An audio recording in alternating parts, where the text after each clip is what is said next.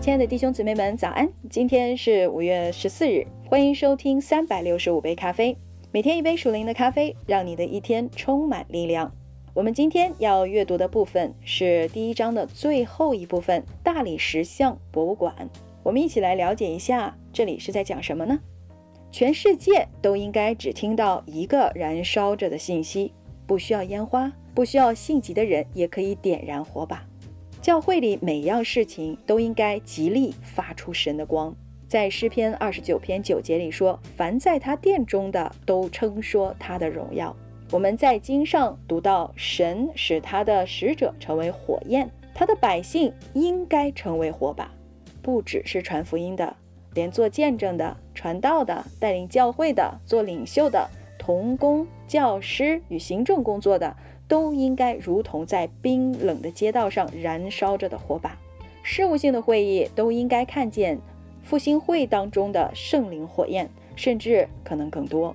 鱼的体温与它在当中游着的水温是一样的。有太多的基督徒跟鱼一样，他们与周围不幸的世界一样冰冷。人是热血动物，这是神创造我们的本性，也是他要我们传福音的方法。满有热力，阿门。主不是因着我们冷静的头脑与高贵的气质而差派我们，他更不是因着我们的自以为是而拣选我们。他以祭坛上的火炭来差派我们出去，成为复活的见证，去见证我们已经与五旬节的主相遇了。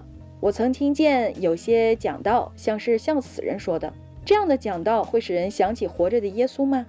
耶稣、彼得或保罗？都没有让会众像博物馆里的大理石像一般呆坐着。理论被燃烧仍可以合乎逻辑，就如同以赛亚与保罗的理论。逻辑与理论不应该受到冰封，被火燃烧带来信心，而不是无知。因此要尽力的学习，但不要让理论熄灭你心中的火。记住，发光比聪明更重要。马可福音十二章三十节里就说：“你要尽心。”尽性、尽意、尽力爱主你的神，阿门。主想我们有燃烧着的心，并发出喜乐、怜悯与爱。在我们赞美神的时候，所谓人的尊严也被放下来。你见过五万人一起向神哭泣、摇摆、跳跃和呼喊吗？有一位母亲站在台上见证神如何医治他儿子的瞎眼耳聋，或甚至扭曲的肢体时。人们不是很自然地产生这些反应吗？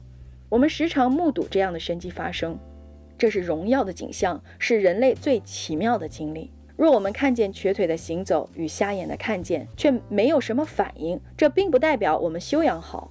这种拘谨不是有智慧，却是愚拙的。跳舞才配合当时的场合。我们应在神的同在当中喜乐。耶稣也曾说，连石头也要因此而欢呼。石头都能欢呼。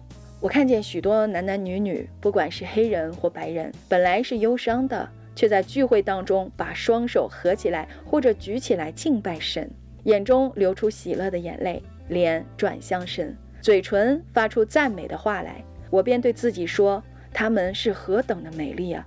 在这样的时刻，我真希望自己是一个画家。若高贵的气质比在神里的喜乐更加重要，那是何等的惨剧啊！神若没有使我们受感动，撒旦便会使我们受感动。罪人若没有被神感动，他如何能悔改呢？神若不使人的心灵受感动，又如何能把赦罪的喜乐赐给他们呢？我深信传道者的工作是要在人的心中点火，领人得救，不只是让他们的名字能记在教会的名册上。基督教并不是俱乐部，救恩是属灵的手术。我们所传扬的赦罪之恩是什么呢？耶稣曾给人什么样的宽恕呢？他是真正的怜悯。这宽恕是瘸腿的起来行走，是妓女刚硬的心融化，以致他用眼泪去洗耶稣的脚。这就是令人去爱的宽恕。这种宽恕使玛利亚打破珍贵的香膏，使撒该把钱还给许多的人。门徒因能赶鬼而感到无比的快乐。但耶稣却说：“那算不得什么。”在路加福音十章二十到二十一节里说：“然而不要因鬼服了你们就欢喜，要因你们的名记录在天上的欢喜。”正当那时，耶稣被圣灵感动，就欢乐。彼得听了他的话，并在生活当中实行出来。后来，彼得对信徒说：“你们虽然没有见过他，却是爱他；如今虽不得看见，却因信他，就有说不出来满有荣光的大喜乐，并且得着你们信心的果效，就是灵魂的救恩。”低沉的音乐，微声的敬拜，安静的庆祝。在圣经当中，“喜乐”这个词儿并不是这个意思，它指的是欢腾、呼喊、大大欢乐。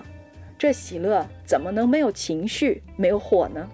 圣灵的火是真实的，它必须像血液流通血管一般，在基督的教会当中流动。若神的百姓和教会火热起来，便能引领这失落的世代归向神。阿门。说完了之后，感觉我的心里面也充满了火。弟兄姊妹们，你现在有什么样的感觉呢？让我们大大的喜乐起来，充满圣灵的火。今天我们就阅读到这里，明天我们将会继续阅读第二章。祝福你们拥有愉快的一天，耶稣爱你们。